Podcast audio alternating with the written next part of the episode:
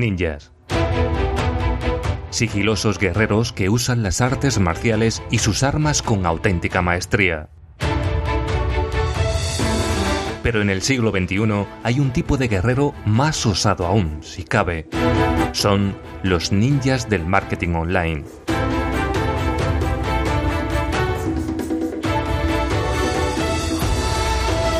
Valientes, no tienen miedo a los retos ni a los clientes. Sus mayores enemigos llegan el último día de cada mes y una vez cada trimestre. Los ninjas del marketing online nos enseñarán el tortuoso camino del emprendimiento.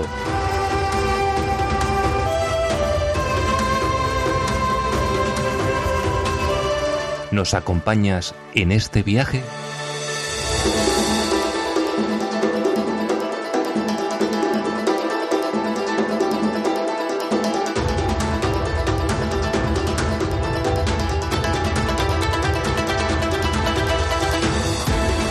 Hola, ¿qué tal? Bienvenidos a un nuevo programa de la segunda temporada de Ninjas del Marketing. Hoy el programa 29. Soy Jesús Yesares, profesor y técnico en- de soporte en boluda.com y tengo aquí conmigo a David Pérez, consultor de desarrollo y marketing y Sacra Jaime, consultora de marketing en cloudmarketing.es. Hola. Muchos Hola, ¿qué marketines. tal? Hola, ¿qué tal? Sí, muchos marketines. Yo creo que lo voy a decir mm, agrupado todo, porque esto no, Pues no puede ser. Como tú veas, ya está. Si al final nos van conociendo poco a poco, ¿no? Como tú prefieras. Sí, poco a poco. Yo a mi, a, a mi bola. Bueno, em, Aquí estamos. aquí estamos, Un porque día hemos venido, Hemos venido... Aquí estamos porque hemos venido. hemos, hemos pasado ya la resaca del pedazo de programa que hicimos con Emilio García. Total. Total, total. ¿eh? Y, y nada, y, y- y vamos a hacer una sección así un poco efímera, que es la, de, la del sorteo, pero tengo una, tengo una sintonía. Ah, Me dijisteis que queríais que... queremos que sintonía, sin- Jesús. Claro, vamos a decir Claro, quién es el ganador del concurso. sintonía, claro. Efectivamente. Entonces, bueno, eh, estaba ahí, me vi un poco apurado, tú sabes, esto de que a veces hacemos las cosas en el último momento, y, y le pregunté a Nilo, que como sabe mucho de, de, de temas de sonido y todo eso, Sí. pues mm, le dije que, que si me podía dar algún Mm. efecto de sonido, algo que nos, que nos diese paso, ¿no? A, a- a- pues bueno, así de una forma que fuera como un poco grandilocuente, ¿no? Así a, a la sección. Y, y yo creo que para esta sección venía muy bien y, y voy a estrenarla. Bueno, tal como estás preparando, tiene que ser un pedazo...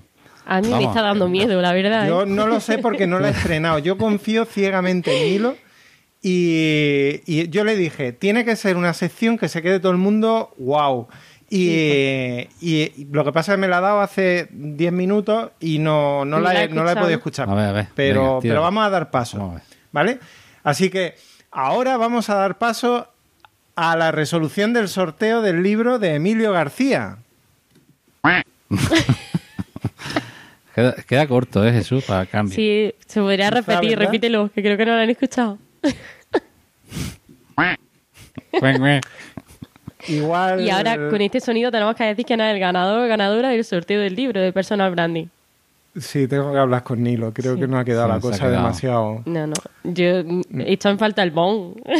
Eh, algo. Ya, bueno, pues. Venga, sí, vamos a poner algo un poco más. Más ninjero, un hombre, poco que más. sea El ganador del sí. sorteo del libro de Personal Branding de Emilio García es...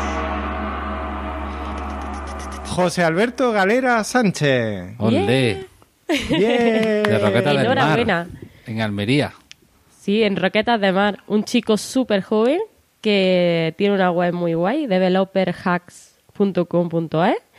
Eh, así que, José Alberto, para ti es el libro de Personal Branding de Emilio García, que te lo haremos llegar a casa o donde nos digas. Sí, nos tiene que dar los datos y, y se los daremos los datos a la editorial y la editorial, pues gustosamente le va a mandar eh, el libro. Mm, que no se nos olvide, damos las gracias enormemente a Naya y a, y a Emilio por, por, dar- dejarnos el libro para sortearlo entre nuestros, nuestros oyentes. Y, y bueno, hemos tenido un ligero subimiento, de- crecimiento de, de seguidores. Subimiento, me gusta subimiento. Sí, eh. Me lo acabo de inventar, me ha salido Vamos a solo. guardarlo. Sí, sí. Subimiento. Sí, sí, subimiento me mola. Me súper encanta. Crecimiento de seguidores en Twitter. Así que también gracias al sorteo. Tenemos nuevos seguidores que han participado en el sorteo. Así que muy agradecido por la oportunidad. Muy bien, qué bien. Poquito a poco vamos creciendo, se nos va conociendo un poquito más. Y he puesto aquí un par de palabras de, de tema de ninja, que es que me gusta a mí meter ninja. Y- ¿Ah, sí? Sí, Espérate, sección, sección nueva, ¿no? sí. Bueno, no. Palab- eh, vocabulario ninja. Venga. Venga. Sé que Jesús queda corto, ¿eh? Queda muy corto. Sunning. Por lo menos repítelo que sea cuac, cuac o algo así. Ahí. Sunning. ¿Qué es sunning? Pues sunning son... Pues es que es Sunny. ¿Eso qué es sunning? ¿Qué es un Un Sunny sunning? Delight no es, ¿no? Sunning, no Sunning de Light, no. Eh, son considerados un grupo de tres niñas prominentes de una aldea. Mira, somos los O Sunning. sea, un trío de ninja. Un trío de ninjas. ¿Eh? Mola. ¿Te, Ah, te mola la gramola bueno. o no? Mola la gramola. Eh, está bien, o sea, nosotros somos Sunny, Sí, somos Sunning. Pero sin, sin trío, ¿eh? Cuidado. No. Vayamos a que, que hay gente un grupo de tres ninjas. Ya. Prominentes de una aldea.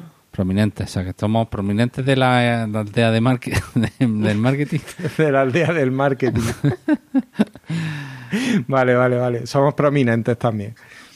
Eso queda un poco, un poco, en fin, sobraete, pero bueno. No, prominentes no, sí. Mm, Pues ya está, que por lo menos intentamos des- destacar. Más que prominentes, Pues No, no, Pues que sí. si venimos de una aldea. ¿verdad? Bien. También. de la aldea del Arce, sí. De- Eh, bueno, pues nada. Y esta semana eh, tenemos algunas noticias, ¿no?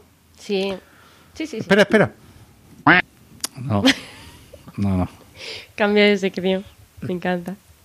Ya la semana que viene buscaré otra cosa. Sí, sí. Pero esta semana la cosa, la cosa está así. Bien. No, sí que nos gustó lo de estar en el arroyo, ¿no? Que viniesen a visitarnos los del arroyo y nos hemos quedado por Claro. el campo, ahora con el patito. Efectivamente. Pues tenemos noticias nuevas, ¿no? Mm. Venga, pues eh, empezamos. Como cada semana Facebook no para de sorprenderme y vuelve a traer una nueva aplicación en la que busca gestionar de forma en, de- en común la- las cuentas de Instagram y de Facebook de las empresas y de las marcas y, y de las personas que tienen como creadores y saca Facebook Business Suite.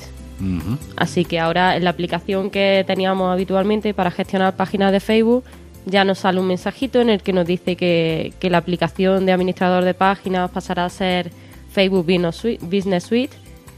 Y eh, bueno, yo me he quedado un poco esperando a ver qué va a pasar también con Creator Studio, porque al final Creator Studio nos estaba permitiendo gestionar las marcas y crear las publicaciones y la programación y los calendarios a través de, de Facebook Creator Studio. Y ahora al sacar Facebook Vino Suite, que se supone que tiene va a tener también eh, tanto aplicación móvil como, como sitio en, en el escritorio, a ver cómo se desarrolla la cosa. Y digo yo, ¿por qué no han podido hacer una actualización de la que tenía administradores de páginas? No, al final va a ser una actualización de administradores de páginas. O sea, la misma, pa- la Ah, misma misma- aplicación ah, de vale, vale. administradores de páginas Vale, vale. se va a convertir en Facebook Ah, Business Suite. Pero sí que eh, tenemos ya la aplicación también de Creator Studio, Sí. que se suponía que era una novedad y que va a ser a través de la que íbamos a gestionar todas las páginas y Y demás. ahora tampoco. Y, eh, y ahora aparece Business Suite. Y no sé un poco cuál va a ser la intención de Facebook ni cuánto nos va a querer marear. Por ahora lo está haciendo Es muy bien. que, es que gana, ¿eh? Estás todo el rato ahí. Venga, y ahora esto, y ahora Sí. lo otro, y ahora lo demás, ya, y ahora quito lo que puse el otro día porque no va. Yo creo que o porque tendría que mantener la, aplicación y seguir actualizándola, metiéndole más funcionalidades. Yo sigo, claro, yo sigo pensando que al final es un- una evolución del Business Manager que ya tiene de, de gestión de empresas y que al final lo englobará todo junto y para eso está haciendo tantos cambios, pero la verdad que a los que administramos varias páginas nos está volviendo un poco, un poco locos. Sí que es verdad que a través de esta aplicación nos va a permitir también eh, gestionar el Commerce Manager que hablábamos el otro día de, de tiendas de, de Facebook. Y, eh, y bueno, sí que hay una buena integración en el poder decidir, independientemente que estés en Facebook en- o en Instagram dentro de esta misma aplicación, El decir voy a hacer una publicación y que se publique en mis dos cuentas de, de empresa, en las dos redes sociales. Que eso nos va a facilitar. Pero claro, yo para mí eso ya lo estaba haciendo en Creator Studio, entonces ahora a ver un poco qué va a pasar con la otra herramienta. Ya está, eh, es como cambios de Facebook que tenemos que tenernos y a ver cómo van evolucionando. Cambios de Facebook que mm, al final es cambiar por cambiar, porque yo qué sé. Es evolucionado.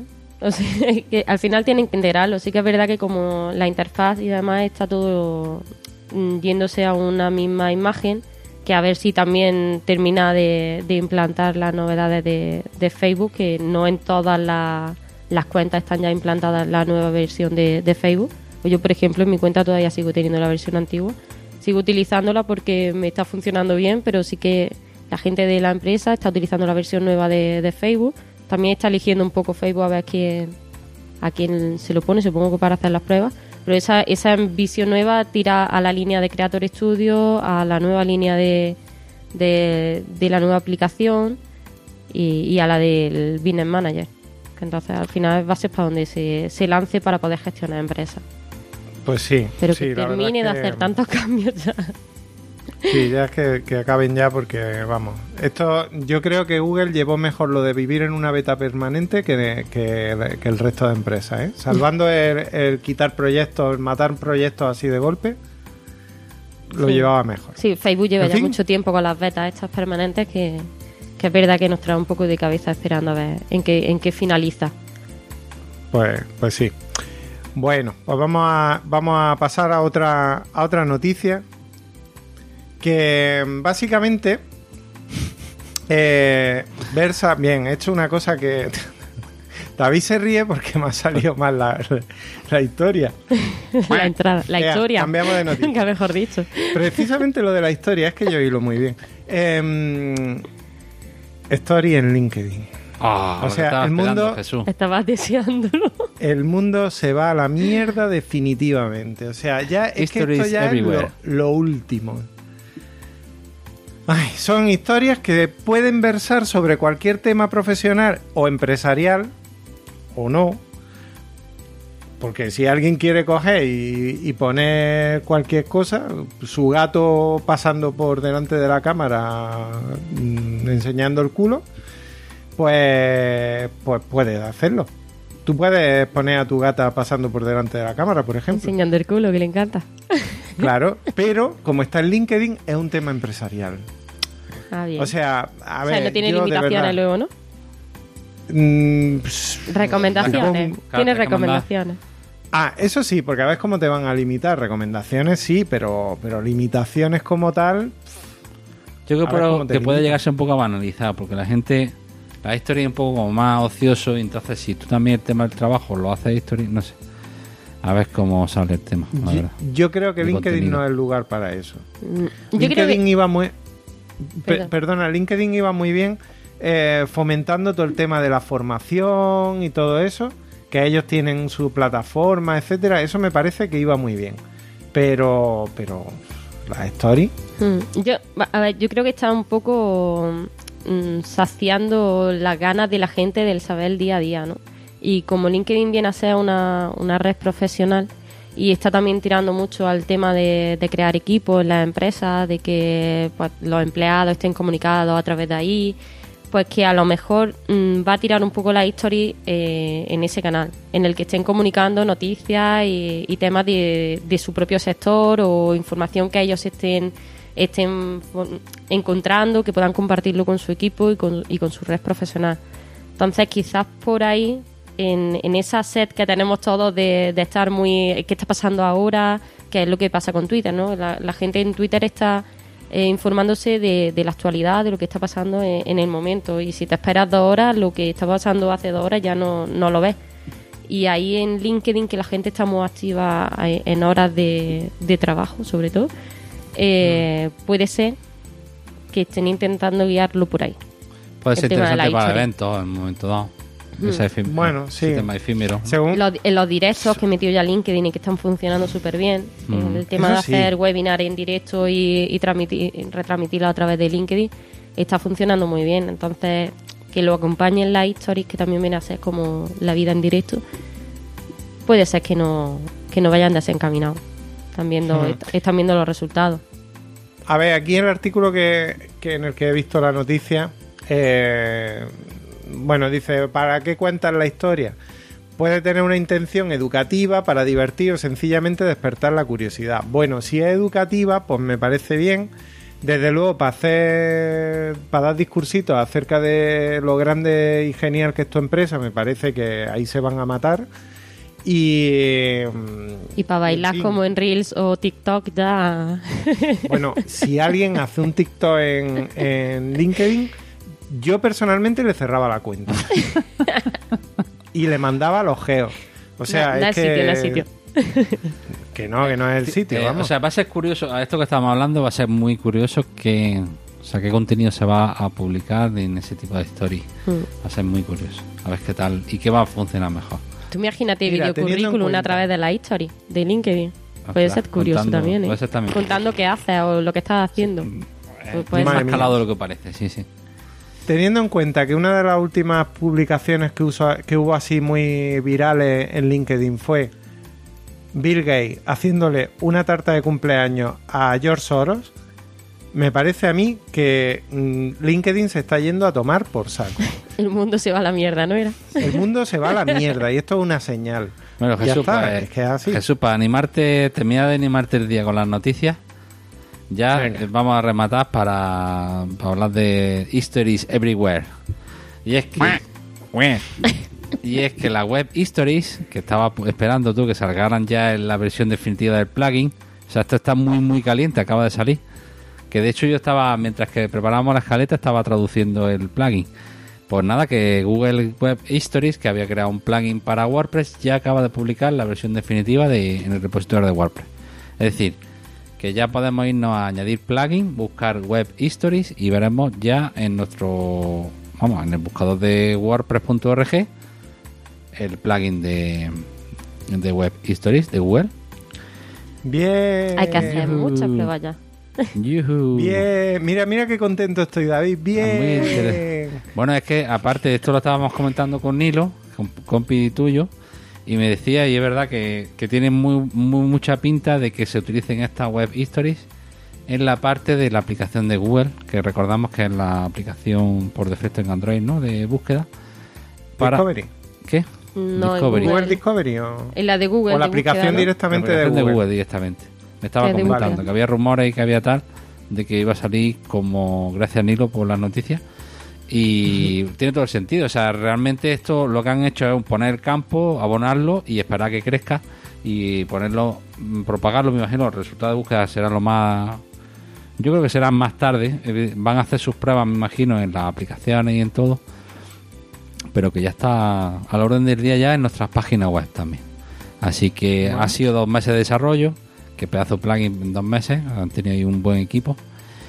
Y que nada, que o, o bueno, también tiene su blog.google que tienen su hablan os pongo también enlace, habla un poco de la de cómo crear una story, que hay unas plantillas, eh, la verdad es que está bastante chulo. Estaba yo aquí traduciendo y tiene un montón de cosas, tiene para rotar, para para meter vídeos, también pueden meter vídeos, habrá que ver los vídeos, a ver cómo lo mm, manipula todo eso, eso habrá que verlo. Así que eh, stories everywhere.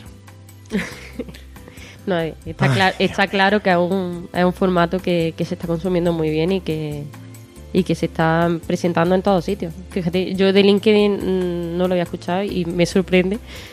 Y eh, bueno, me sorprende entre comillas. Y ya lo de la web histo- history eh, hay que hay que probarlo. Y estoy deseosa de ver a ver dónde lo va a mostrar Google, la verdad. Mm, Nada, nosotros Bueno, empezaremos pues- con pruebas nuestras y ya Mm. poco a poco ¿En iremos dónde? viendo. Pues por lo pronto en nuestra web de cloudmarketing.es va directo, vamos. Esta semana Ah, vale. ya estamos tardando. Creía. Y en la de Creía. Eh, y en Ninja también va a caer. en Ninja, en, a Ninja lo- en Ninja Story me, va- me Hombre, perdón. Va a pasar- vamos a pasar por encima, Jesús. Bueno, cambiamos de sección. Este me gusta más. Es, es- es mucho mejor, ¿eh? Vale. Pues nada, mm, vamos a pasar al término del día, que está relacionado con, con un poco con el tema del día. Que, ¿Cuál es el término del día, Sacra? Pues el término del día, así no se llamaba la sección, ¿no?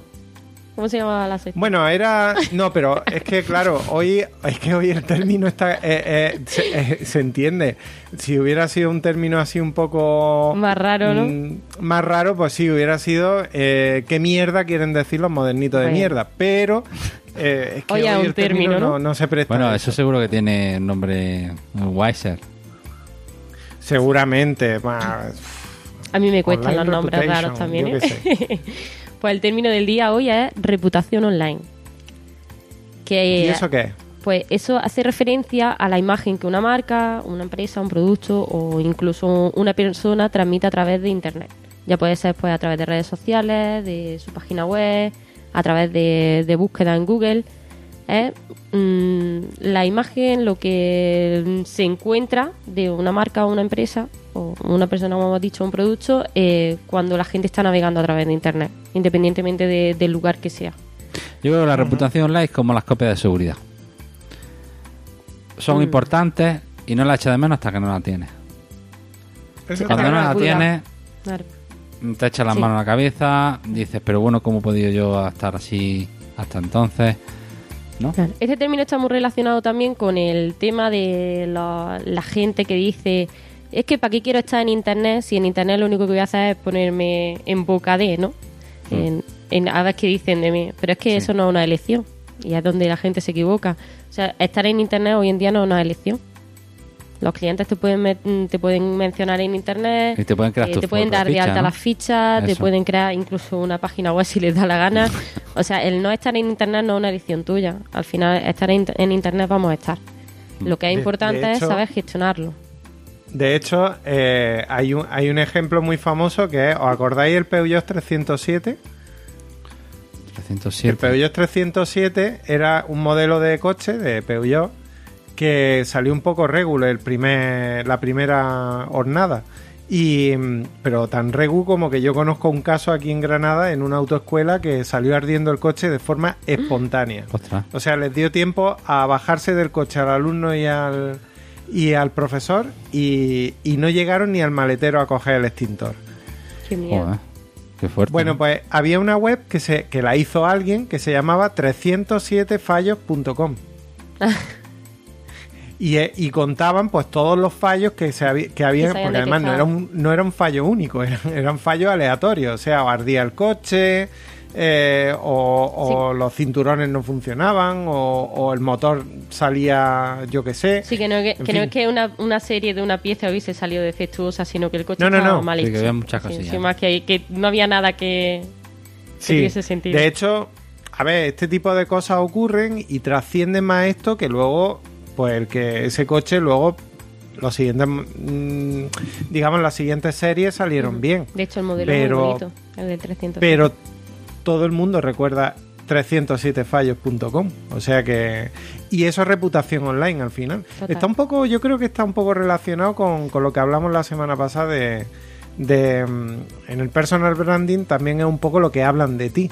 claro. Entonces, Sí. y, y hay Sí, al todo. trabajar hecho, tu marca personal, eh, hoy vamos a hablar de un caso específico que son que van a ser los restaurantes, ¿no? Que, que Mm. están tan en boca de, de- de la gente en internet, de cualquier usuario, y, y que está tan prestado a, a- a opiniones, que al, al final Claro. viven de ello, mucho. Entonces, sí, eh, está muy relacionado porque al final es algo que, que las empresas deben trabajar y que no deben descuidar. Bueno, pues, pues nada, pues entonces vamos a, a pasar, bueno, vamos a pasar a la siguiente sección, que es ¿en qué mierda andamos? Yo tengo un nombre, Jesús. A ver si te. Yo creo A que el tuyo es muy bueno, ¿eh? Es difícil superarlo. Pero yo quiero llamarlo ninjutsu. Ninjutsu. Es que hoy vengo- ver, ¿qué- vengo muy- muy- qué- Este término sí lo podemos poner en la sección de antes, ¿eh?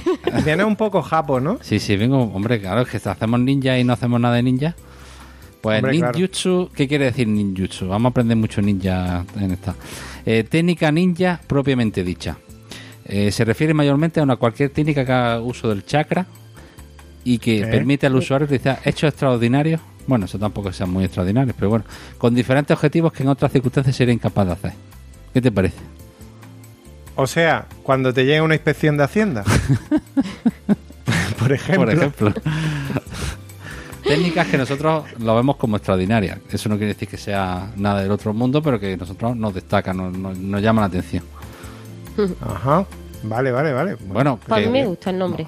Como Ninjutsu. que es una posible candidata, está muy difícil. Ya sé que con, con tu nombre está un poco difícil, pero bueno, vamos a intentarlo.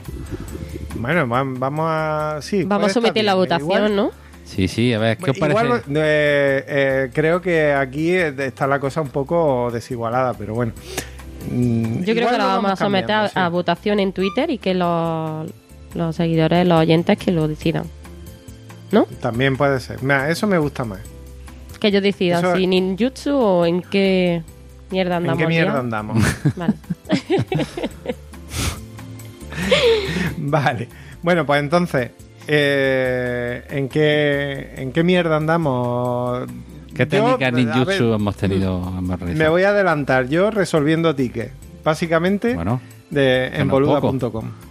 No, no es poco, además estoy aprendiendo un montón porque eh, hay un montón de tickets, la gente tiene una imaginación brutal y hacen proyectos súper súper raros, súper chulos, súper ingeniosos, a veces mm, súper difíciles de imaginar.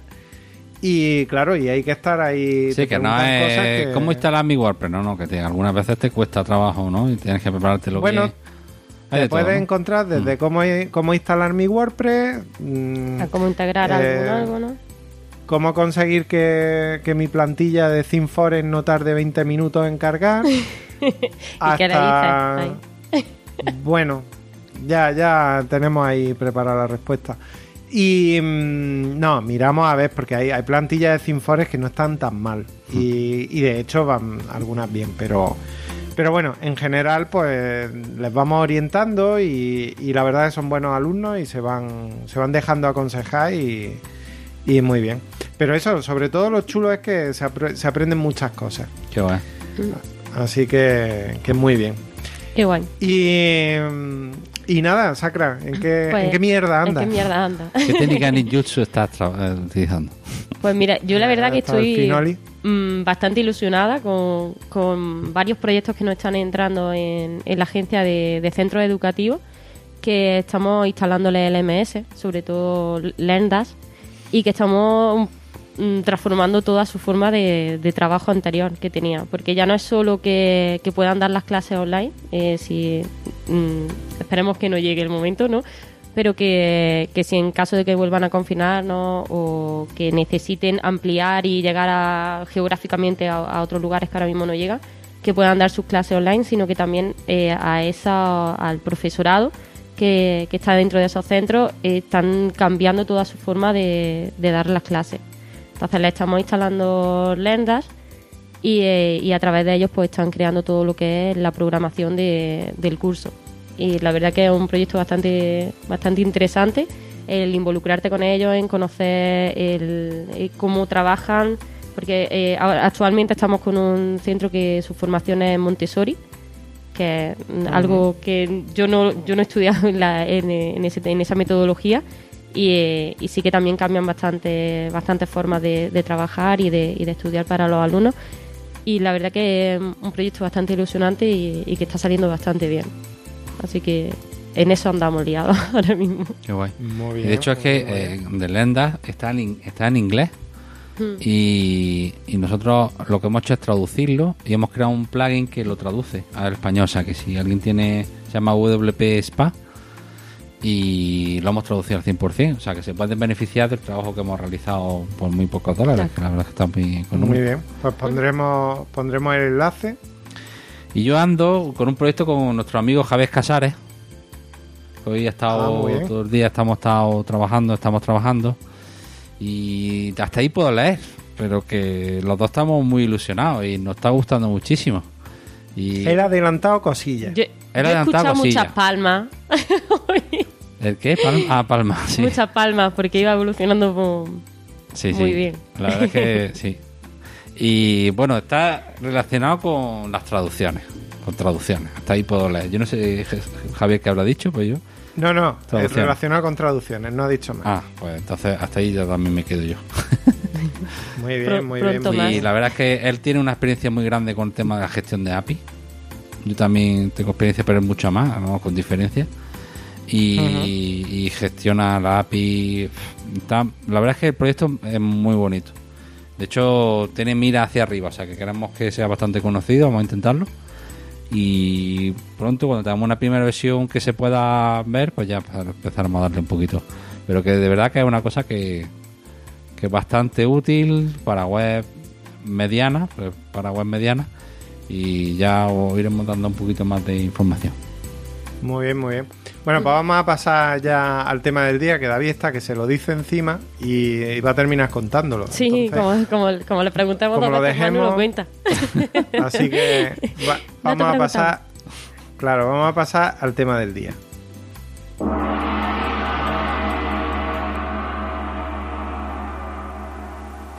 ¿Y? Y el tema del día es el marketing online en restaurantes. Toma ya. Sí. ¿Cómo que marketing online en restaurantes?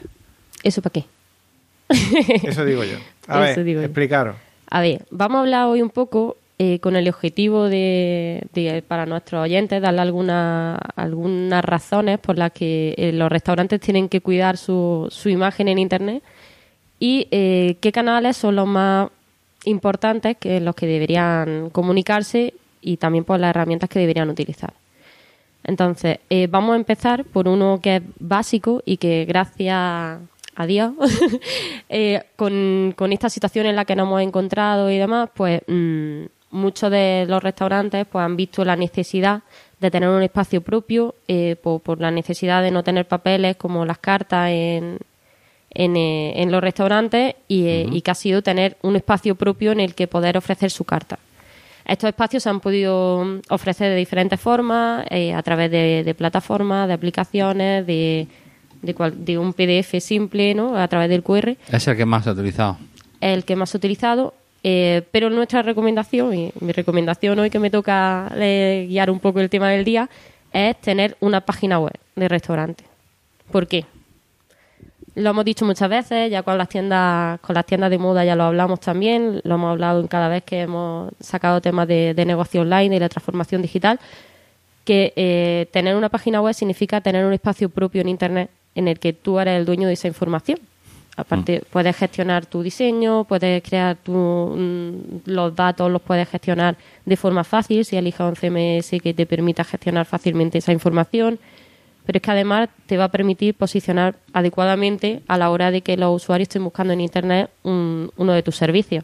En los restaurantes no, no es menos. Y eh, yo creo que, que a todos nos ha pasado, vaya, que hemos ido a, cu- a cualquier sitio y hemos buscado en internet eh, dónde comer, ¿no? Habéis ido de visita a cualquier ciudad, a cualquier pueblo y hemos Sí. buscado en internet dónde comer. ¿Qué pasa? Que, que si tienes una página web, esa página web te va a ayudar a posicionar también, porque tú vas a ser dueño de esa información, vas eh, va a poder gestionar eh, dónde está, la localización y te va a ayudar a la hora de, de tener esa presencia online a, a estar mejor posicionado y si lo hemos hecho bien y estamos en, en el mismo mapa, van a tener un sitio donde va a ser el botoncito de, de sitio web. ¿Vale? ¿Eso que te ayuda? Pues que tenga una mejor presencia de cara al usuario, que va a poder encontrar en un mismo sitio toda la información que tú vas a querer ofrecerle. ¿Vale? Entonces, Yo, yo es eh, que la, la página web, como comenta, es fundamental. Eh, Porque, pero claro, es que también hay que pensar, ¿no? Bueno, yo es que estoy muy ocupado, pues eso también es una cosa que le pasa siempre a los negocios, ¿no? Que estoy muy ocupado, estoy con el el rato. Pero es que eh, es tu, tu, tu forma de publicitarte, o sea, la página web, y siempre nosotros destacamos muchísimo que no sea solo la presencia, sino que sea una herramienta. No solo para, para dar la información, sino incluso para, como estás comentando, la carta. Pues, bueno, vamos a ver un montón de Vamos cosas ¿no? ver nos va a qué contar. funcionalidades te puede ofrecer, ¿no? El tener una página web. Efectivamente, Hoy en no día, solo eso, no tener Claro, no es solo tener una página web con una información fija, Mm. sino que una página web te puede ofrecer muchas funcionalidades, que es verdad que otras plataformas te la pueden ofrecer, como TriAdvisor, como in- incluso Google My Business, Mm. Pero no olvidemos que esa información no nos pertenece a nosotros, esa información se la estamos dando a unos terceros. ¿Vale? A mí Mm. esto se me quedó también muy marcado en una de las de la WordCamp, en la WordCamp Granada 2018 de, de Juan Hernando con el cierre. Ah, Y sí. era- Ese fue muy bueno. Que salimos de allí, todos teníamos, el Sí. que no teníamos el blog ya personal, salimos de allí haciéndolo. Sí, sí, sí, sí. Y a Lo eso, pondré la nota que- del programa. Lo pondremos, eh, es verdad. Y, y a eso, eh, tú como, como restaurante, esa información es verdad que debe estar también en esas plataformas, porque al final esas plataformas se consultan muchísimo. Pasa como en Amazon, que, que la gente si quiere comprar algo también la busca en Amazon, pues en Google buscan restaurantes, en TripAdvisor buscan restaurantes y en Booking buscamos hoteles, ¿no? Mm. pues eh, allí hay que estar. Pero sí que es verdad que esa información nosotros la tenemos que tener también en un sitio que nos pertenezca, por si el día de mañana esa plataforma desaparece, mm, tenemos un sitio que es nuestro. ¿Qué funcionalidades nos pueden o- y qué estructura debería tener nuestra página web eh, de restaurante? Obviamente la información de, de la localización, dónde se encuentran nues- nuestros restaurantes o si tenemos varios restaurantes, en qué localizaciones lo, lo tenemos, con su dirección, su horario, sus datos de contacto, incluso un correo electrónico, un formulario de contacto en el que el, el- el usuario que encuentre en nuestra página que quiera ir a nuestro restaurante pueda ponerse en contacto de forma rápida con nosotros. ¿Vale? Eso fundamental. Eh, ¿Qué más información podemos poner en nuestra página web? Pues una presentación del espacio, del espacio, ¿no? De lo que es el restaurante. Que De el los usuario salones, antes de ir, claro, el restaurante, la barra, la terraza si tenemos. El usuario antes de ir siempre va a querer ver un poco cómo es el restaurante. Imágenes son muy importantes para Mm. un restaurante. Un buen reportaje de fotos. Muy interesante. Pero hay que procurar que no sea, que o sea, que la web tenga un diseño en condiciones, no parezca aquello GeoCities, ¿no? Sí, Claro. totalmente. Claro. Sí, no, hombre, eh, los restaurantes lo, es muy importante esa esencia, ¿no? Esa, ese ambiente que transmiten. Y eso a través de una página web se puede conseguir también. El que alguien que acceda a la página web, si te transmite buenas vibraciones, al final sabes que cuando vayas allí mm, lo va a detectar igual, si lo hace bien. Sí, Entonces el diseño es fundamental también. efectivamente. hoy en día, eh, si tienes tu página web y, y, o- y que es imprescindible que dentro de- del restaurante no des papel por, eh, por, por las limitaciones que hay de, de sanidad, tenés tu carta. O sea, un QR está muy bien y puedes tener un PDF y puedes tener lo que quieras, pero si tú tienes tu carta en tu página web, un QR que te lleve directamente a tu página web son visitas que estás ganando. Y ahí dentro de la misma página le puedes ofrecer eh, pues una oferta, le puedes mm, dar más información sobre el restaurante, contarle la historia, entretener al usuario, animarle a que se suscriba a tu newsletter, ya lo que se te ocurra.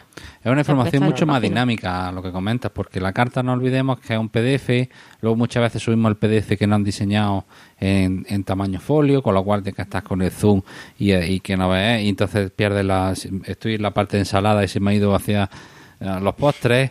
Eh, sí, sí, eh, no, no es coña, es que Puede llegar a ser una locura, Sí, es una locura. Y entonces, si tú tienes una web en la que tú tienes tus propias pestañas y vas diciendo, pues quiero entrante, venga, pues voy entrando entrante. Voy, tiene mucho más ordenado y luego es mucho Mm. más dinámico y con precio. Imaginaros que quieres hacer un, un fin de semana de, yo qué sé, pues el día de la del pulpo, no sé, el fin de semana del pulpo. Sí. Pues, pues pones oferta especial y puedes cambiar precios. Cambio una Claro. carta, O una carta que mm, tú has hecho PDF, lo tienes ahí, lo, has- lo, lo has guardado para el QR y ahora de repente mm, quieres cambiar dos platos. ojo que también Ahora se pueden hacer PDF, Saca, diseña. mm, se pueden hacer PDF adaptados al móvil, Sí, sin problema. perfectamente. Pero Mm. hay Bueno, que hacerlo. Atención, noticias, esto es de última hora y no, la verdad es que no lo había no lo había comentado, pero eso va a estar mucho más mucho más adaptado todavía, porque eh, escuché ayer que Adobe está está estudiando el hacer PDF líquidos Ah, es decir, sí, como el responsive. Sí, como el responsive. y que aunque mantengan el estándar, pero que, que se vaya adaptando al móvil. Eso para estos Sí, negocios es fundamental. Fundamental. Nosotros, nosotros lo que hacemos, un, un- una, o sea, cuando tenemos que hacer algo adaptado al móvil, lo hacemos adaptado al móvil, el tamaño, para que tú puedas subir y Claro, bajar. pero tú imagínate la misma carta que acabas de poner para que se la descarguen en su casa. No tenés que adapte rediseñarla. al móvil. Mm. Efectivamente. Claro. Eso sería. pff, Ya, hombre, la- eso sería ideal. Sí, sí, eso Sí. también es ideal. Hombre, eso sería una gran evolución. Mm. Eso, em, si tienes una página web y tienes la carta puesta en, el- en la página web, ya va- ya se va a hacer responsive. Si la página, si la web es responsive, claro. si está bien hecha, porque hoy en día cuando una web no es responsive, mm, mal asunto. Así que Es difícil ya que no- Sí. una web no sea responsive. Claro, más podemos hacer eso, en una we- web? Las hay todavía, ¿eh? Doy fe de que todavía Sí, hay sí, sí, páginas web. claro que la hay. Eh, ¿Qué más podemos tener dentro de nuestra propia página web? Pues podemos tener eh, un espacio para novedades, el típico blog en el que podamos comunicar pues, eventos que organizamos o ofertas especiales, como hemos dicho, o mm, que somos una cadena de restaurantes y abrimos un nuevo restaurante, pues tal, una visita de alguien famoso que quieras compartirlo, una galería de fotos, todo eso, un, un espacio de novedades en el que tú sigas dándole vida a tu, a tu restaurante en Internet. Que eso es muy interesante. Obviamente, este, este tema, pues es lo que decía David, hay mucha gente pues, que se dedica, que está él y otra persona más en el restaurante y no tiene tiempo de gestionar, no tiene tiempo de gestionar este tipo de espacio. Pero siempre es un espacio que es muy llamativo para tener al día la página. Y otra cosa que, que, se puede combinar las novedades es con el email marketing. Yo eh, insisto mucho, lo que pasa es que les cuesta mucho a los, a los propietarios de los restaurantes escoger eh, los correos electrónicos de, la gente que nos visita. Ese cliente que ha llegado, ha comido en tu restaurante y tú a la hora de pedirle la, vamos, a ver, lo que es la cuenta, al darle la cuenta, tú le dejas un papelillo que dice, si quieres suscríbete a nuestras novedades, ponnos tu correo electrónico. Pues a lo mejor de 10, 2, 3, te- o sea, un 20, un 30% puedes retenerlo. ¿Qué pasa? Que si tú trabajas el email marketing junto con esas novedades, va a tener a una persona mucho más fiel, porque va a enterarse de cosas que pasan en el restaurante, que no se enteraría antes. Que luego puedes verlo por redes sociales también, pero el email marketing como es más personal, es decir, es una persona que ya ha estado en tu negocio, Que se ha ido contento porque si que te se ha ido dejado el email contento, es porque claro. ha disfrutado de la experiencia en tu, en tu efectivamente, negocio. claro. Pero tiene, tiene que ser una, una información. A ver, a mí me cuesta, es, eh, me cuesta pensar en cómo qué tipo de información podría estar dando para que Pues, para que enganche al usuario. pues platos no sé, especiales. ¿qué- qué ideas un plato, una novedad de plato. O sea, que tú llegues un jueves o un viernes a mediodía, que todos estamos ya después de llevar toda la semana trabajando y, y estás ya terminando de revisar tu correo, ves tu correo y ves un plato mm, nuevo o novedoso y dices, joder, pues yo me iba ahora para allá y me tomaba una cervecita con este plato. ¿Sabes? Tienen que hacer cosas en los restaurantes, es muy importante la imagen. Claro. Las imágenes que se, que se realizan de la, las fotografías del producto. O sea, porque Sí. al final eso es lo que te llama la atención. Como, vaya, yo como usuaria también, eh, no solo como profesional que gestionamos varios restaurantes, sí que como usuaria, eh, si yo estoy un, un día navegando por las redes o estoy viendo un restaurante donde voy a ir a comer, si veo un plato que me llama la atención, a ese restaurante al final voy a ir.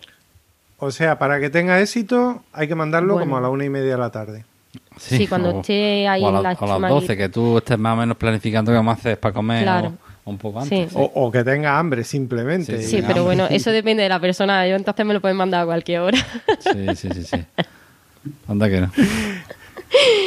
Pero sí, tiene que ser a, a una hora en la que en la que más o menos la gente pueda estar planificando dónde, dónde ir a comer. Vale. Y aparte en una en una en un día en el que la gente normalmente vaya a salir fuera a comer. También si hay un a no ser que sean en Un puente, menú de ejemplo, empresa o lo que sea, así que sí. entre semana puede, pero si es un bar de fin de semana o un restaurante en el que esperas que la gente se siente, esté tranquila y esté relajada, tiene que ser tiene que ser entre semana. Mm. Tiene que ser fines de semana Jueves, o viernes. jueves o así, jueves viernes. Y, y bueno, y entonces ahora nos, nos confinan de nuevo. Ujú. ¿Qué hace el restaurante? Pues muchos de ellos han hecho pues innovarse, evolucionar, cambiar su forma de trabajar y hacer reparto a domicilio. Eso lo han hecho muchos. Incluso después del confinamiento hay muchos restaurantes que no lo habían hecho durante el confinamiento y una vez que están abiertos han empezado a hacerlo. Eso también lo podemos sí. hacer a No través la, de nuestra no propia es la página web. panacea, pero es una forma también de intentar eh, reinventarse, intentar innovar. Eh, Probar, mm. Que habrá restaurantes que le funcione más, otros que pues no les salga rentable, pero sí que, que es una forma de, de probar nuevas, nuevas opciones, de ofrecer a, a nuestros clientes nuestros productos que, que ahora mismo no están consumiendo. A mí me gusta mucho, eh, relativamente con esto, es el, el libro de ¿Quién se ha llevado mi queso? Que cuenta una fábula de... Muy famoso, yo no me lo he leído todavía. Sí, pues está muy bien. Ahora dejaré un link de, de, este, de este libro. Y viene a decir un poco que había dos ratones que iban por un laberinto, entonces encontraron el queso y entonces siempre iban, cogían la misma ruta. Y había otro ratón que no solo eh, iba a esa ruta, sino que de vez en cuando iba a otras rutillas por si se acababa el queso que estaban comiendo, pues poder, eh, en definitiva, diversificar. ¿Qué pasó? Que se acabó el queso, el otro mm, ratón, el pobrecito, se murió, pero el que había encontrado, había estado buscando otra alternativa pues llegó a seguir comiendo e incluso encontró más queso. Bueno, esto hay mucho más largo, ¿no? Pero bueno, esto es un pequeño resumen. Eh, no, y que, no es verdad que viene a decir eso, es decir, reparto domicilio no es la panacea, pero bueno, si tú abres un reparto domicilio a lo mejor los viernes, solo un día, vas probando, vas cogiendo unos platos, ves unos platos que más gustan, otros que menos, pues vas cogiendo mm. un poquito de negocio ahí para ir probando y conociéndolo. ¿Que no funciona? Oye, pues has perdido a lo mejor un día y tal, pero mm, si funciona, pues ya tienes una línea de negocio y otra forma de, facturar que al final es un poco lo que buscamos todos, ¿no? Totalmente. Sí. Sí, hay que probar. O sea, al final, es, si te quedas quieto haciendo siempre lo mismo, no, no va a evolucionar. Entonces hay, que ir probando. De hecho, fijaros, el libro se llama ¿Quién se llama mi queso? Cómo adaptarnos en un mundo de constante, constante, constante, cambio. sí, sí. Muy interesante. Lo ponemos en la, en la nota del programa. Otra de las funcionalidades que es muy importante y que muchos restaurantes que tienen más limitadas las mesas y hoy en día sobre todo eh, hoy en día mucho. mucho. claro. Es la reserva de mesa. O sea, hoy, mm, hoy es muy raro que la gente vaya a un restaurante sin haber reservado una mesa. Pues si tú se lo estás facilitando dentro de tu página web, tú ya tienes tus mesas seleccionadas, eh, tienes eh, tu, tu, cupo, tu horario determinado y, lo hacen de, a, través, a través de la página web eh, con un formulario que seleccionan día, hora, mm. datos y, mesa reservada. Y crea buena, una satisfacción muy buena porque, claro, mm, no hacemos un cliente que a lo mejor llegue y tenga que esperar, sino, oye, ya me he desplazado y ya me encuentro con, con mi mesa ya reservada, ¿no? Totalmente. Eh, bueno, la página web entonces ya está claro que la Fíjate todas las cosas que se puede hacer en una página web, ¿eh? Total. Sí. Si es que no, mucha gente se cree que una página web es, coger y plantar ahí tres fotos y, decir, somos los mejores. Hmm. Bueno, vale. Hay hmm. muchas más cosas. Muy bien. Claro. Hombre, muy importante en la página web que, que, que sea fácil de gestionar para que en cualquier momento haya un cambio de un precio, un plato, no sé qué, que se pueda cambiar de, de forma fácil. Entonces, eso pues una página web te lo está ofreciendo y aparte que es tu propia información la que, la que está dando en, tu propio espacio. Eh, pero además de las páginas web, obviamente, los usuarios nos van a buscar en Internet, pero no siempre van a encontrar nuestra página web directamente. Entonces, eh, muchas veces están navegando en las redes sociales y también tenemos que estar ahí. Entonces, ¿qué redes sociales debe tener un restaurante? Depende un poco del perfil del TikTok. Pues no sería mala idea, la verdad, dependiendo del perfil de, del cliente. Mm. No es ninguna tontería. Instagram está ahí. Y un restaurante que se que, destaque por, por, su gastronomía, por su comida y demás, la Instagram tiene ahí las imágenes que la gente las consume muchísimo, incluso breves vídeos en el que estés montando un plato, a la gente le encanta. O sea, Instagram es una red social donde si, si quieres destacar por tu comida y demás, debes estar. Y si tienes un perfil joven de, cliente, también deberías estar. Imágenes del restaurante o del bar o si es un pub, eh, del ambiente que hay, de la gente que está allí y de cómo se pasa la noche, pues también va a llamar mucho la atención. Estamos hablando de que un restaurante al final siempre tiene que transmitir esa, ese ambiente, esa sensación que, que da cuando al usuario o al cliente cuando está allí. Entonces, Instagram es una, buen una buena red social en la que deberíamos estar. Facebook es otra, porque al final Facebook, queramos o no, haya gente que se meta más, haya gente que se meta menos. Al final tiene muchísimas posibilidades y no olvidemos que es la primera red social que hay en España. Entonces, mm, tenemos que estar en Facebook porque nuestros nuestros clientes están en Facebook y tenemos que ofrecerle también contenido de calidad. Y obviamente el rey en los restaurantes es Google. O sea, eh, está mm, presente en el mapa de Google, que hombre, Google My Business está ahí entre a caballo de si es red social o no, porque es un poco intento ahí a media, pero sí que es tener la gestión de nuestra de nuestro restaurante dentro de Google es imprescindible. Hay muchos restaurantes que no tienen y no gestionan su propia ficha de, de Google My Business. Que te permite... Apuñado. te- Ahí- Apuñado, muchísimo. Muchísimas, ¿eh? Sí, Sí, sí. impresionante.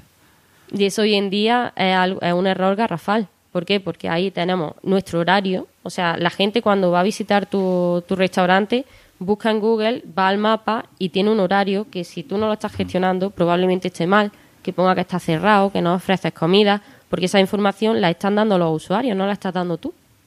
Entonces, tener la gestión de tu ficha de Google My Business es imprescindible. Y actualizada, Que- claro. y actualizada, claro, porque no es lo mismo el horario de verano que el horario de invierno, incluso en días Mm. especiales en las que es festivo en tu localidad y Google a lo mejor no te lo está Es detectando. que eso que, eso que, que dices de, días especiales, efectiva- no, días de especiales, puede ser que te salga la ficha que está cerrada y a lo mejor está abierto.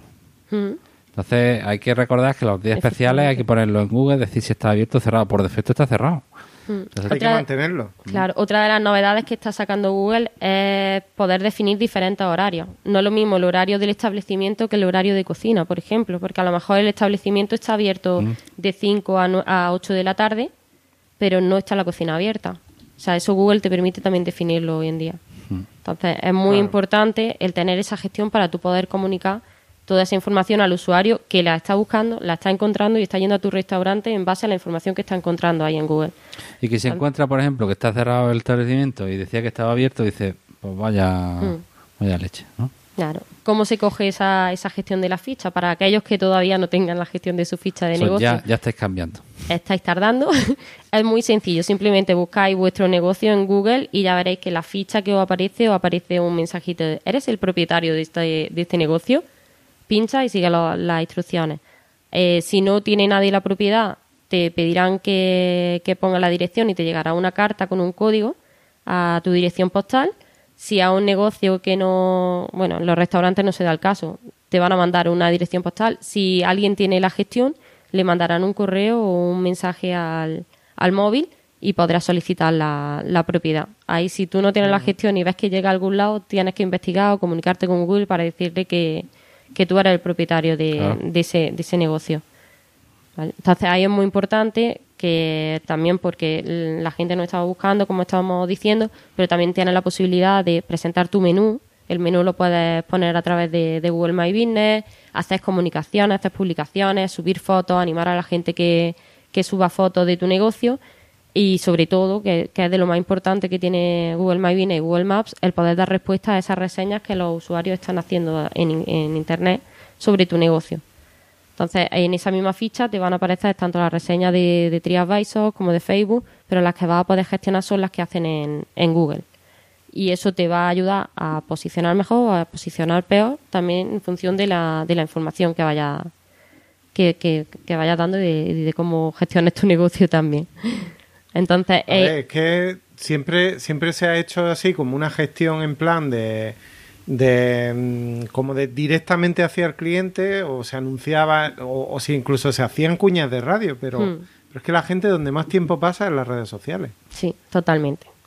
Bueno, eh, vamos a ver otros canales en los que si eres restaurante debes estar y debes gestionar tu ficha, ¿vale? Que serían, obviamente, TripAdvisor, que también la gestión es muy sencilla. Eh, TripAdvisor tiene muchísimos manuales de cómo gestionar.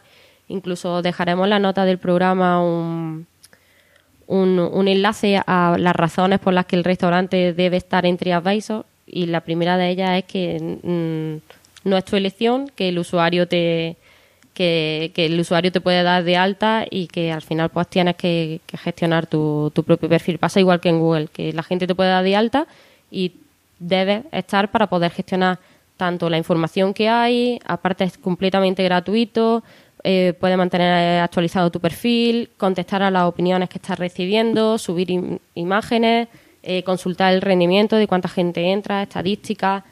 Mm, TriAdvisor hoy en día pues es una de las principales plataformas donde la gente consulta a la hora de ir a comer. Entonces, gestionar tu ficha también es un imprescindible si tienes un restaurante. Otras plataformas muy famosas, pues está mi nube, restaurantes.com y bueno, y lo que acabábamos de comentar es que el, el Google My Business. Que está en todas las cogiendo, plataformas. sí, Google My Business está cogiendo muchísimas funcionalidades de TripAdvisor. Hmm.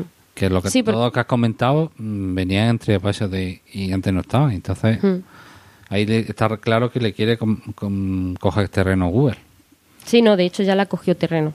O sea, eh, Google te muestra la ficha y dentro de la ficha te pone pues, un, brevito botón de, del TriAdvisor, de mi nube y donde más estés, pero eso es chiquitito. O sea, lo que, lo que prima es, es la ficha. Entonces, toda la gestión de esas plataformas en las que estamos, e incluso en las que no estemos, darnos de alta por sí y tener nosotros la gestión, es imprescindible. Y bueno, un poco ya para ir terminando y, ver algunas críticas que podamos recibir y dar algunos consejos de, reputación online, que era el tema del término del día. Sí, porque por desgracia esto es lo más frecuente. Sí. Sí, es que ¿qué pasa muchas veces? Que eh, hay, hay restaurantes, y yo lo entiendo, y, yo creo que soy un poco empática, y también lo vivo un poco con, con mi negocio y, con clientes a los que les gestionamos y vemos el trabajo que hacemos y conocemos mm, bien cómo hacen el trabajo, y sabemos que todo lo que hacen lo hacen con corazón. ¿Por qué? Porque es que su trabajo al final es su vida y, lo entendemos en un restaurante, el dueño del restaurante suele estar allí desde que abre hasta que cierra, hmm. y entonces las críticas que hay sobre su restaurante en muchas ocasiones le, afectan como si estuviesen criticando a esa persona directamente. Y ahí hay que tener un poco también de, paciencia, de calma, de leer, eh, de respirar hondo y dar una respuesta que sea coherente. Eh, ¿Qué pasa? Que pueden criticarnos por muchos temas. Al ser restaurante nos pueden criticar por el servicio, por la, por, por la limpieza, por eh, si tenemos comida a domicilio, por cómo llega la comida a nuestro domicilio, por la calidad de esa comida. Eh, e incluso en situaciones excepcionales como, como ha pasado con el COVID. Eh, yo he visto casos en el que ha habido críticas de decir que de temas de contagios, que no era la historia como la estaban contando en, entre la localidad y, haber mm, graves problemas de, cara a tu negocio. ¿Qué haces con esas críticas? ¿Contestas? ¿No contestas? ¿Das comunicado? Qué difícil, ¿eh? Y que, y que también que, que, importante, ¿no? Hacer una buena contestación, ¿no? A ciertas mm. críticas, ¿no? La verdad es que a mí me costaría, ¿eh? Yo no, no, sé, no sé lo que haría. No, ahí Sacra sí se le da bastante bien. La respuesta está clara. O sea, en críticas, tanto en críticas como en, como en buenas opiniones, que también hay muchas, y la mayoría de ellas siempre son buenas reseñas, eh, siempre hay que dar contestación. O sea, sobre todo si el usuario eh, le ha dedicado un tiempo a escribir y a explicar su caso y su situación, siempre hay que darle una respuesta. Mm. Hay que ser muy respetuoso eh, dependiendo del caso, si pues, hay, hay casos en el que en el restaurante el usuario, el cliente, pues mm, tampoco ha tenido los modales correctos y que ha habido un breve enfrentamiento, no va a pedir perdón y te va a, a, rebajar porque a lo mejor lo que está contando muchas veces no es del todo cierto o hay dos versiones.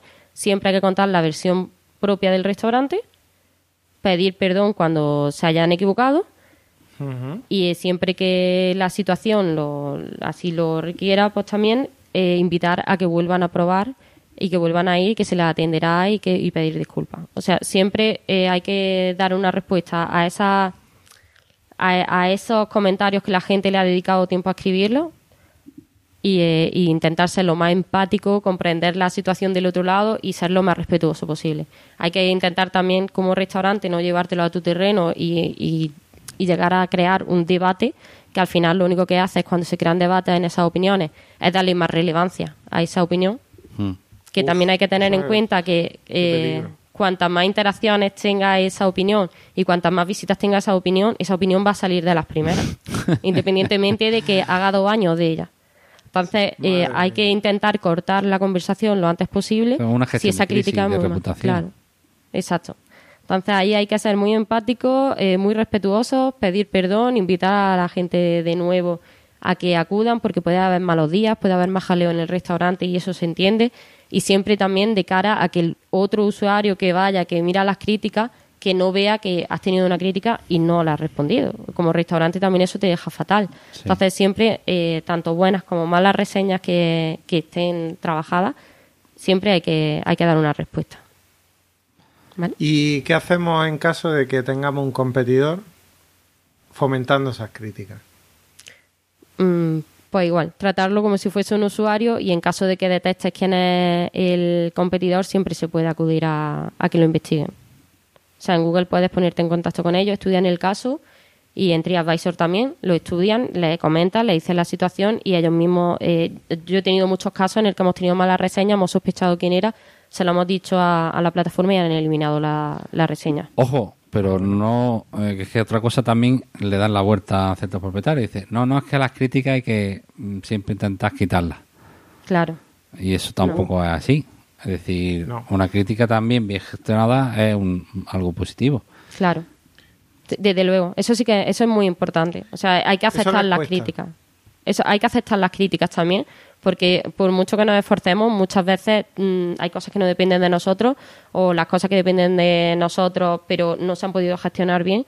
Hay errores, somos humanos. Mm, Yo en muchas de las reseñas que hemos, que hemos contestado en temas de reputación y de crisis de reputación, hemos contestado y lo hemos dicho, mira, pues lo lamentamos, hubo mucho trabajo, eh, se nos fue de las manos o lo que sea, nos hemos equivocado y somos personas y no pasa nada. O sea, dar una respuesta de como persona no pasa nada porque al final todos somos trabajadores, todos estamos en la calle y al final son cosas que pueden pasar y hay que ser humilde y hay que ser, y hay que ser honesto. Entonces ahí Claro. no hay fallo. Eh, dejaremos un enlace a unas recomendaciones de TriAdvisor para la hora de, de dar respuesta de buenas prácticas para responder a esas reseñas, tanto negativas como positivas, para que las tengáis ahí como, como guía. Y, eh, y bueno, yo creo que espero haber dado algunos tips y algunos consejos para, para aquellos usuarios que tengan restaurantes para que puedan gestionar mejor su reputación online y, y su marketing. Qué interesante, Hombre. qué interesante. Está muy completito, ¿eh? Mm. Bueno, se podría hablar de mucho más. En, re- en redes sociales al final es que no nos da ya más tiempo, así que buscaremos otro otro episodio para seguir hablando de, de estos temas que yo creo que son muy interesantes de cara a los oyentes que puedan coger consejitos prácticos que puedan que puedan aplicar. Bueno, bueno, bueno. Muy bien. Muy Yo- bien. Yo ya aprendí un montón, ¿eh, Jesús? No sé tú.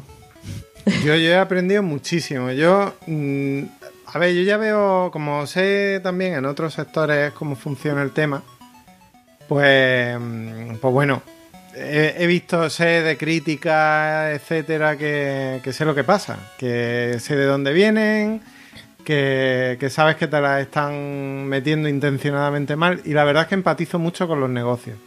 Porque... Mm, También ver, un- unos tiempos muy difíciles, ¿eh? Estamos viviendo unos tiempos muy difíciles.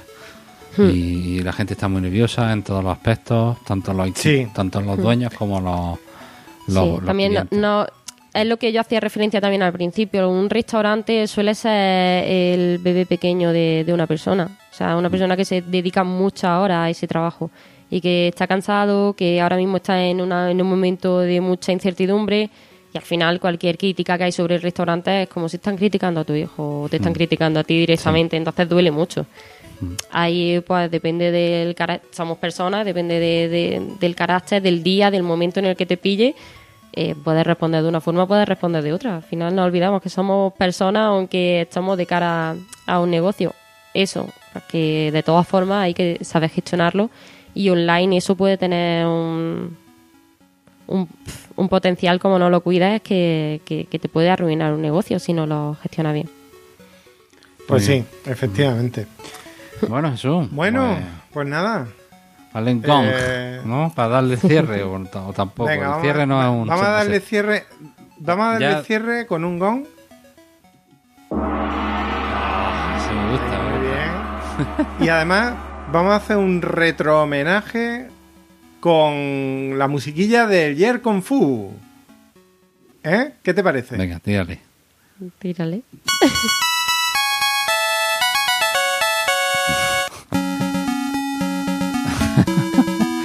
No has jugado este Qué juego, buenos tiempos, sí. ¿eh? Qué buenos tiempos. Qué buenos tiempos, sí. Efectivamente.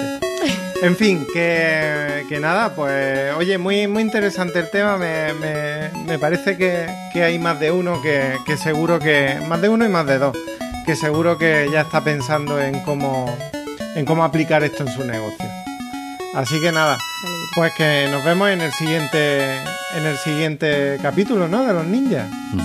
Nos vemos la semana que viene. Muy bien, pues os queremos dar las gracias a todos por escucharnos y no olvidéis que, que estamos en, seguimos en arroba ninjas del MKT en Twitter. Ahí podéis comentar cosas, contarnos. Yo, yo diría Estamos que, también en que Facebook, ¿eh? contéis- Que hay que decirlo ¿Qué? en Facebook y en LinkedIn, que no en LinkedIn. estamos haciendo. En Facebook y en LinkedIn Facebook, también lin- estamos. Ninja del Marketing y LinkedIn igual Ninja del Marketing. No cambiamos de nombre, nos llamamos Sí, igual sí. en todos. Sí, sí, igual, Hombre, fíjate. Que si no, nos volveríamos locos a todo el mundo.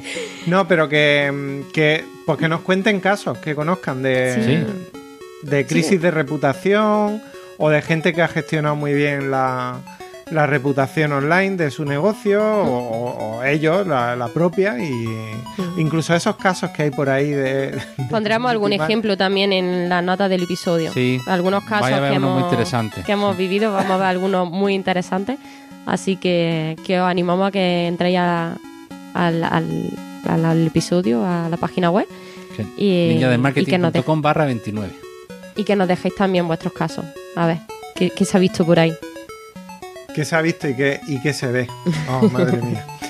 Bueno, pues lo dicho, eh, nos vais a encontrar en arroba ninjas del MKT y también en arroba Jesús arroba Sac Jairón y arroba David Pérez MK. Así Hola que hasta la próxima semana.